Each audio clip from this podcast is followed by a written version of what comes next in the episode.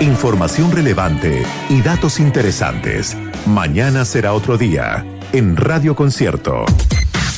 Banco Estado ayer cerró sus sucursales debido a problemas en sus sistemas operativos por un software malicioso. 412 sucursales cerradas, solamente 24 lograron abrir parcialmente.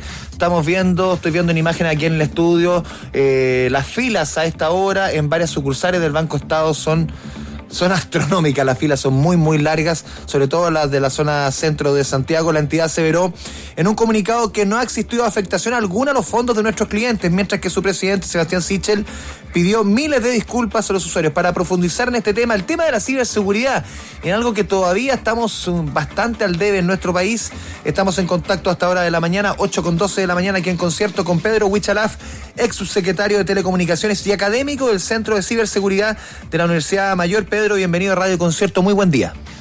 Muy buenos días, Andrés. ¿Cómo estás? Pedro, para que nos vaya un poquito explicando varios conceptos que lo hemos escuchado algunas veces, pero como que cuesta para los que no somos muy amigos de la, de la informática. ¿Qué es esto de un ransomware? ¿Qué efectos produciría para los clientes del banco? Esto que, que, que, que capturan información, después piden rescate. ¿Puede darse en este caso? Porque ayer lo negó de, de, de plano, lo negó el banco, pero ¿qué significa estos conceptos? Sí, mira, lo que pasa es que en materia informática, sobre todo cuando se habla de archivos maliciosos como virus, existen distintas versiones, distintas familias dependiendo de lo que hacen. Hay algunos virus, por ejemplo, que destruyen información, otros que roban información, es decir, extraen y la llevan a otro lado, pero este tipo de figuras que se llaman ransomware, lo que hacen es eh, mantener la información en el mismo lugar donde están. Es decir, los computadores tienen la misma información, no se saca ninguna, pero encriptan la señal, la información. Eso significa que le colocan una clave. Una clave que es muy difícil de obtener. Es decir, si uno quisiera eh, hacer una ingeniería inversa, es decir, empezar a buscar la, la combinación de esa clave, se demoraría eh, en las últimas tecnologías cientos de años con los mejores computadores Cientos de por, años. La, por la dificultad que hoy día tienen. O sea, este es un, perdona, es como para que para entenderlo eh, antelaciones, esto es como un secuestro de información. O sea, yo voy y te encripto tu, tu banco y si tú no me pagas por ese rescate, yo te tengo de rehén. Eso es. Sí, sí, efectivamente. No es que se lleven la. Porque en un rehén supuestamente uno lo lleva y lo tiene retenido. Aquí es exactamente lo mismo. La única diferencia es que tiene dos opciones, en teoría. Pagar en el- en- para por la clave, es decir, en, en- en general, eh, lo que hacen algunas instituciones, y estamos hablando de, eh, de millones de dólares, y, y además hay una contingencia. Algunas veces hay algunos eh, bandas criminales, porque estas son bandas criminales, que incluso tú le pagas y después no te trae, no te entrega la ¿Qué clave. tipo de información secuestran, perdón, Pedro, para, para entender un poquito este fenómeno que se ha repetido en el mundo, pero en Chile es relativamente, no sé si desconocido, pero la gente quizás no está muy, muy al cabo? Sí, lo que pasa es que son estas bandas criminales detectan empresas grandes, corporativas, que saben que la información es vital para su funcionamiento. Entonces, probablemente una persona de a pie, la información no es tan relevante y uno puede borrar el computador y lo formatea y dice, bueno, ya perdí una foto. Está bien.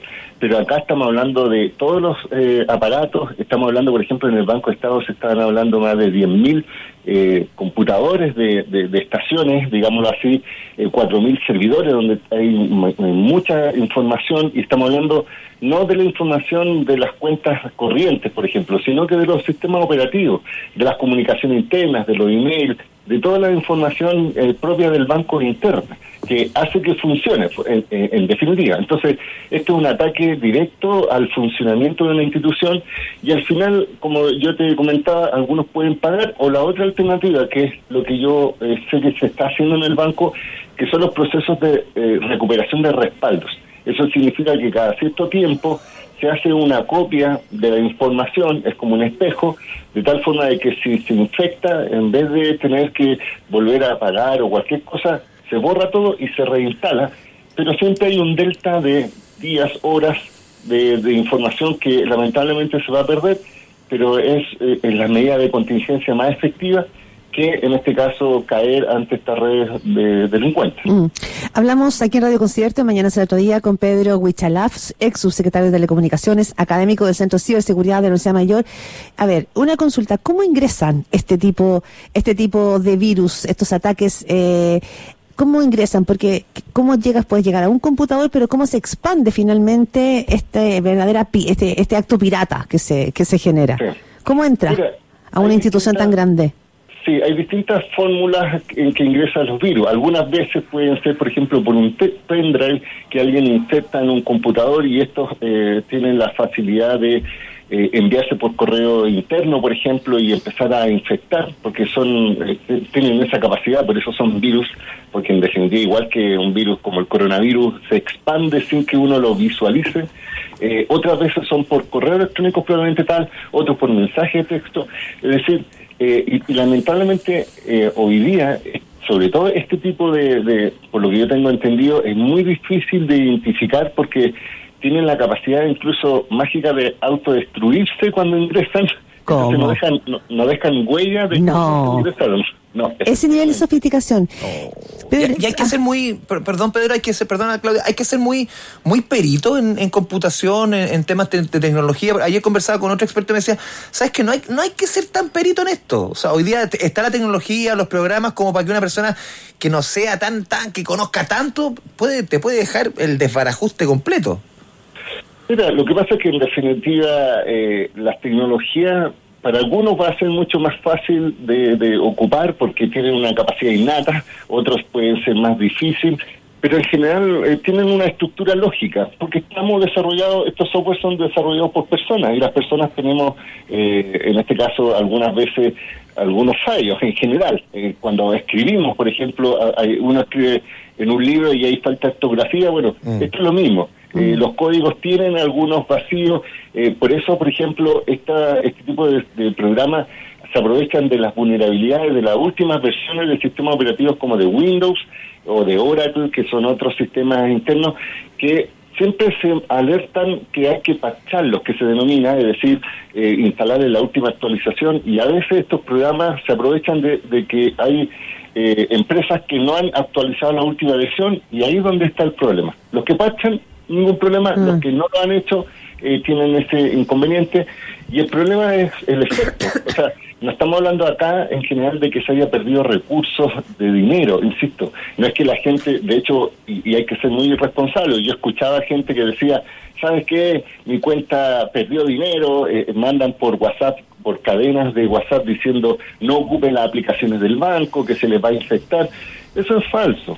Pero lo importante sí es entender que aquí, eh, tal como existen delincuentes comunes, digámoslo así, que van y, roban casas selectivas, es decir, ven una casa, la marcan, eh, trabajan en tiempo y se dedican, este también, este tipo de ataque no es inmediato, no es que mm. ayer alguien mandó un archivo y estamos en esta situación. Esto fue planeado. Sí, hay campañas incluso internacionales que se, demorado, se han demorado años en ejecutar, porque en definitiva muchas veces incluso eh, es tan sofisticado esto que colocan algunos virus eh, inactivos hasta que en su momento lo activan para ver el mejor momento para actuar. Entonces, por eso es importante, y yo creo que este es el llamado que hay que tener, un llamado a la cultura de ciberseguridad. Esto esto no es no es algo de Hollywood, esto no es algo ah. de, de, película, esto está sucediendo y además eh, yo quiero mencionar que esto no es algo contra el Banco Estado por el Banco Estado en general. O sea, le ha sucedido a otros bancos supuestamente privados más eh, con más recursos, como por ejemplo el Banco de Estado, el Banco de Chile. El 2018, ¿te acuerdas? Le robaron 10 millones de dólares, más o menos. Es lo que dicen ellos, 10 millones de dólares. En definitiva, lo que yo quiero decir que esto no es porque sea uno u otro banco, por ejemplo, hay algunos que dicen, ah, porque hay un banco público y hay que privatizarlo. No tiene nada que ver eso. Lo que lo importante aquí es contingencia, eh, y por lo que yo tengo entendido, al menos ya han trabajado bastante rápido y eh, esto va a significar la reapertura física de los canales de atención, y, eh, pero yo siempre hay que, eh, la recomendación al final es, eh, es tener primero prevención, inversión y obviamente la gente en general, que son los vectores más fáciles de vulnerar, es decir, el eslabón más débil dentro de una cadena de software son las personas. Mm. Porque son los que abren los, correos, los que comparten la información y los que hacen clic. Hablamos con Pedro Huichelaf, ex subsecretario de Telecomunicaciones. Bueno, tú has tenido experiencia en el gobierno, en el funcionamiento del Estado. Que no haya una cabeza porque hace seis meses que no, digamos que como ya el, SAR, digamos, de, el SAR que debiéramos tener a cargo de los temas de, de ciberseguridad no, no hay.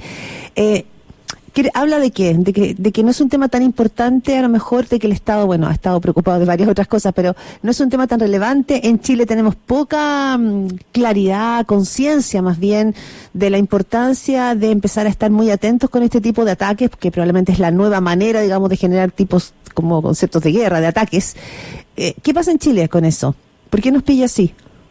A ver, mira, yo creo que hay dos cosas, es como eh, dulce y agraz. Porque por un lado, efectivamente existe un equipo dentro del Ministerio de Interiores, principalmente, que revisa, en este caso, la ciberseguridad del, del Estado, no de las personas, sino de los organismos públicos, y que ha trabajado bastante bien, que es el CECIP, que es un centro de, de respuesta a incidencias, que de hecho son los que informan periódicamente y tienen una opinión técnica muy fundada. Lamentablemente aquí se mezcla también el concepto político, es decir, los técnicos funcionan muy bien, pero falta una cabeza política que impulse los proyectos de ley, por ejemplo, en el Congreso, por ejemplo, para establecer qué es lo que es infraestructura crítica desde el punto de vista de ciberseguridad. Porque un banco como un banco de Estado lo es. Sí, por supuesto. Claro. Y no existe una ley que diga que es una infraestructura crítica. Pero mi duda, Pedro, perdón, es si existe de ciberseguridad en Chile. ¿Tenemos? Es que existe una política de ciberseguridad, existe un comité de ministros, pero tal como tú mencionas, el presidente había anunciado una figura que se llamaba un delegado presidencial, habíamos tenido a un ex subsecretario de telecomunicaciones. Jorge Aten estuvo primero, estuvo Mario Farrén, que fue de los bancos o sea, es que imagínate, y, los dos renunciaron y los dos eh, han dejado meses antes de ser designados y resulta que ayer al menos muchos nos enteramos por la prensa que parece que el gobierno no va a seguir con la figura del delegado presidencial y prefieren que sea el subsecretario del Interior. Bueno, decisión del gobierno. El problema está en que efectivamente los técnicos están funcionando y los profesionales, pero falta una cabeza política y siento en este momento que tal como hoy día los servicios básicos, esenciales, de seguridad, incluso de seguridad interior, eh, son eh, fundamentales. También tenemos que tener una cabeza de seguridad eh, en informática, digámoslo así, porque la ciberseguridad no tan solo afecta a personas, a instituciones, a sistemas bancarios, a sistemas de, que estabilizan un país, sino que podrían generar, obviamente, desórdenes eh, públicos desde el punto de vista que, imagínate que el metro deje de funcionar por un ataque informático, imagínate que se corta la luz en un sector, eh, por sistema eléctrico estoy hablando, o de aguas. Entonces, yo siento que hay que tener esa visión de que esto ya es sin marcha atrás, esto ya está funcionando y obviamente hay que tener un equilibrio entre las personas con conocimientos técnicos, pero también con posición política, de política pública hablo, de tal forma de que esto sea un tema presente, recurrente y no circunstancial, que después de que termine este evento no olvidemos porque eso no tiene que ser así. Conversamos a esta hora en Radio Concierto, 8 de la mañana con 24 minutos, con Pedro Huichalaf, ex subsecretario de Telecomunicaciones y académico del Centro de Ciberseguridad de la Universidad Mayor. Un tema que llama la atención, eh, Pedro, fue que ayer el Banco Estado, el llamado era no vaya la sucursal, 412 sucursales cerradas, pero sí la gente podía hacer trámites a través eh, de, remotos, a través de Internet, a través de aplicaciones. ¿Por qué una sí y otra no? ¿Por qué en este caso particularmente afecta la labor en sucursales, que hay que cerrar las 412 sucursales, no hacía el trabajo o, el trámite que uno puede hacer remoto? ¿Por qué ocurre eso? Porque son sistemas diferentes, es decir, una cosa son las plataformas electrónicas, las, en este caso las transacciones, por ejemplo, las intervenciones que realiza de, entre bancos, y estos tienen un sistema informático distinto y ese no fue afectado, pero sí fue afectado las comunicaciones internas, digamos, las, las estaciones de los computadores físicos de las sucursales, por eso estaban cerradas, porque en definitiva estaban inutilizadas por este, por este software.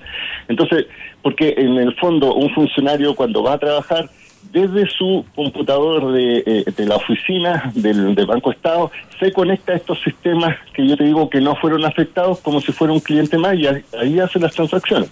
Mm. Entonces, cuando les falla el computador presencial, les dice a la gente, prefiera hágalo usted solo, o sea, eh, que es lo que ha pasado.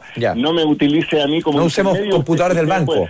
Sí, no usemos computador del banco, use su propio computador porque el mío se ha echado verde. Es así de simple.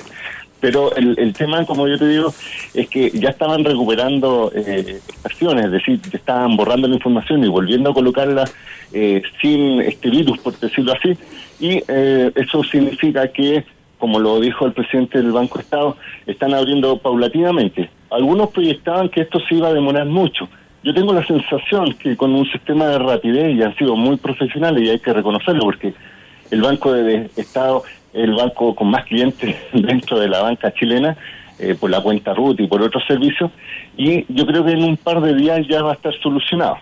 Va a haber un costo eh, en cuanto a información que se pierda, pero yo creo que es más valioso y sobre todo la experiencia de haber pasado por un, estrés como este mm, para tener mucho más eh, conciencia y obviamente entender que ninguna institución es infalible. por eso es importante, claro, pero por eso, Pedro, tú fuiste parte, digamos, de, del gobierno, es tan importante la certeza en la medida de lo posible, de que puedan dar los estados. Hablamos con Pedro Huichilaf, ex subsecretario de Telecomunicaciones, académico del Centro de Ciberseguridad de la Universidad Mayor. Pedro, em, el gobierno ha hablado de este 5G, que para muchos en estos tiempos, sabemos que son tiempos de que hay mucha fake news, también eh, sensaciones de cofradía, em, podría ser peligroso, alterar las radiaciones de la Tierra y todo un tema ahí con el 5G. ¿Es bueno para los chilenos? ¿Por qué es bueno? ¿Hay que ser cauteloso? ¿Cuánto, cuánto mejor nuestra seguridad eh, cibernética o no? A ver, cuéntanos un poquito más allá del anuncio oficial. Sí, bueno, primero mencionar que 5G es una sigla que significa quinta generación de tecnología móvil, es decir, cada vez que se ingresa una innovación para conectarse a Internet, sobre todo con el celular, eh, cambia la denominación de generación y por tanto es una mejora. Así, hoy día en Chile tenemos 4G, que significa navegar en Internet, antes existía el 3G, que supuestamente uno podía empezar a navegar, antes el 2G era para hablar por teléfono, y el 5G significa que eh, no tan solo va a estar conectadas personas, sino que la gracia que tiene, además de que sea más rápido y con menor latencia, es decir, menos tiempo de respuesta, es que van a haber muchos dispositivos que se van a poder conectar. Estamos hablando de drones, de ropas, de eh, televisores, de, de, cualquier cosa que se conecte de ciudad inteligente, estamos hablando de esto teórico porque todavía no se desarrolla al 100%, se va a conectar. Ahora, utiliza la misma lógica eh, de las señales inalámbricas, es decir, usa el espectro radioeléctrico. Y es por eso que hay algunos que han llamado a la precaución porque sienten que tienen algo, pueden tener algún problema con, por la salud. Y es el primer mito, es decir, que el 5G puede afectar la salud, o hay algunos extremos que han dicho que son los que generan el coronavirus. Exacto, bueno, es que hay toda, una, hay toda una tesis sobre eso, que esto partió en Wuhan, que en Wuhan se estaba descubriendo el 5G, por eso digo, pero hay toda una mirada conspirativa respecto de que hay que cuidarse del 5G, a eso, a eso hacía mención al comienzo. Y, tenemos personas bien conocidas como Miguel Bosé que lo decía, pero bueno, claro. que eso es falso, porque por ejemplo en Chile tenemos una cantidad de coronavirus y no existe 5G todavía, entonces no, no hay relación. Pero sí hay que mencionar que hay que tener eh, dudas razonables pero la OMS, que es la Organización Mundial de la Salud, y la UIT, que es el Organismo Internacional de Telecomunicaciones, han mencionado que tiene la misma lógica que, eh, que los sistemas actuales de telecomunicaciones. Entonces, como los actuales sistemas no tienen un eh, principio o, informes que digan que tenga efectos sobre la salud, se sigue el mismo principio. Entonces, yo siento que en teoría por ahí no hay que preocuparse. Sí hay que preocuparse respecto a cómo se implementa el 5G porque aquí interviene el Estado y la empresa. Las empresas son las que desarrollan las redes de 5G, pero el Estado es el que determina de qué forma se utiliza el 5G, porque al final hay que pensar que el 5G ocupa el aire, que es un bien nacional de uso público, es decir, de todos los chilenos. Entonces, no da lo mismo cómo se le entrega a la empresa para que la empresa la utilicen. Y ahí es donde tenemos, ahí donde tenemos un problema y una pequeña diferencia con el gobierno. bueno, de ese tema vamos a profundizar eh, seguramente en otra ocasión. Pedro Guaychilaf, ex, eh, ex subsecretario de Telecomunicaciones, académico del Centro de Ciberseguridad de la Universidad Mayor. Un gustazo tenerte en el concierto. Eh, ya nos veremos pronto para seguir profundizando sobre el 5G, que va a ser un temazo. Encantado. Chao, chao. Hasta luego. 8 de la mañana con 31 minutos. Vamos a la pausa aquí en concierto. Informa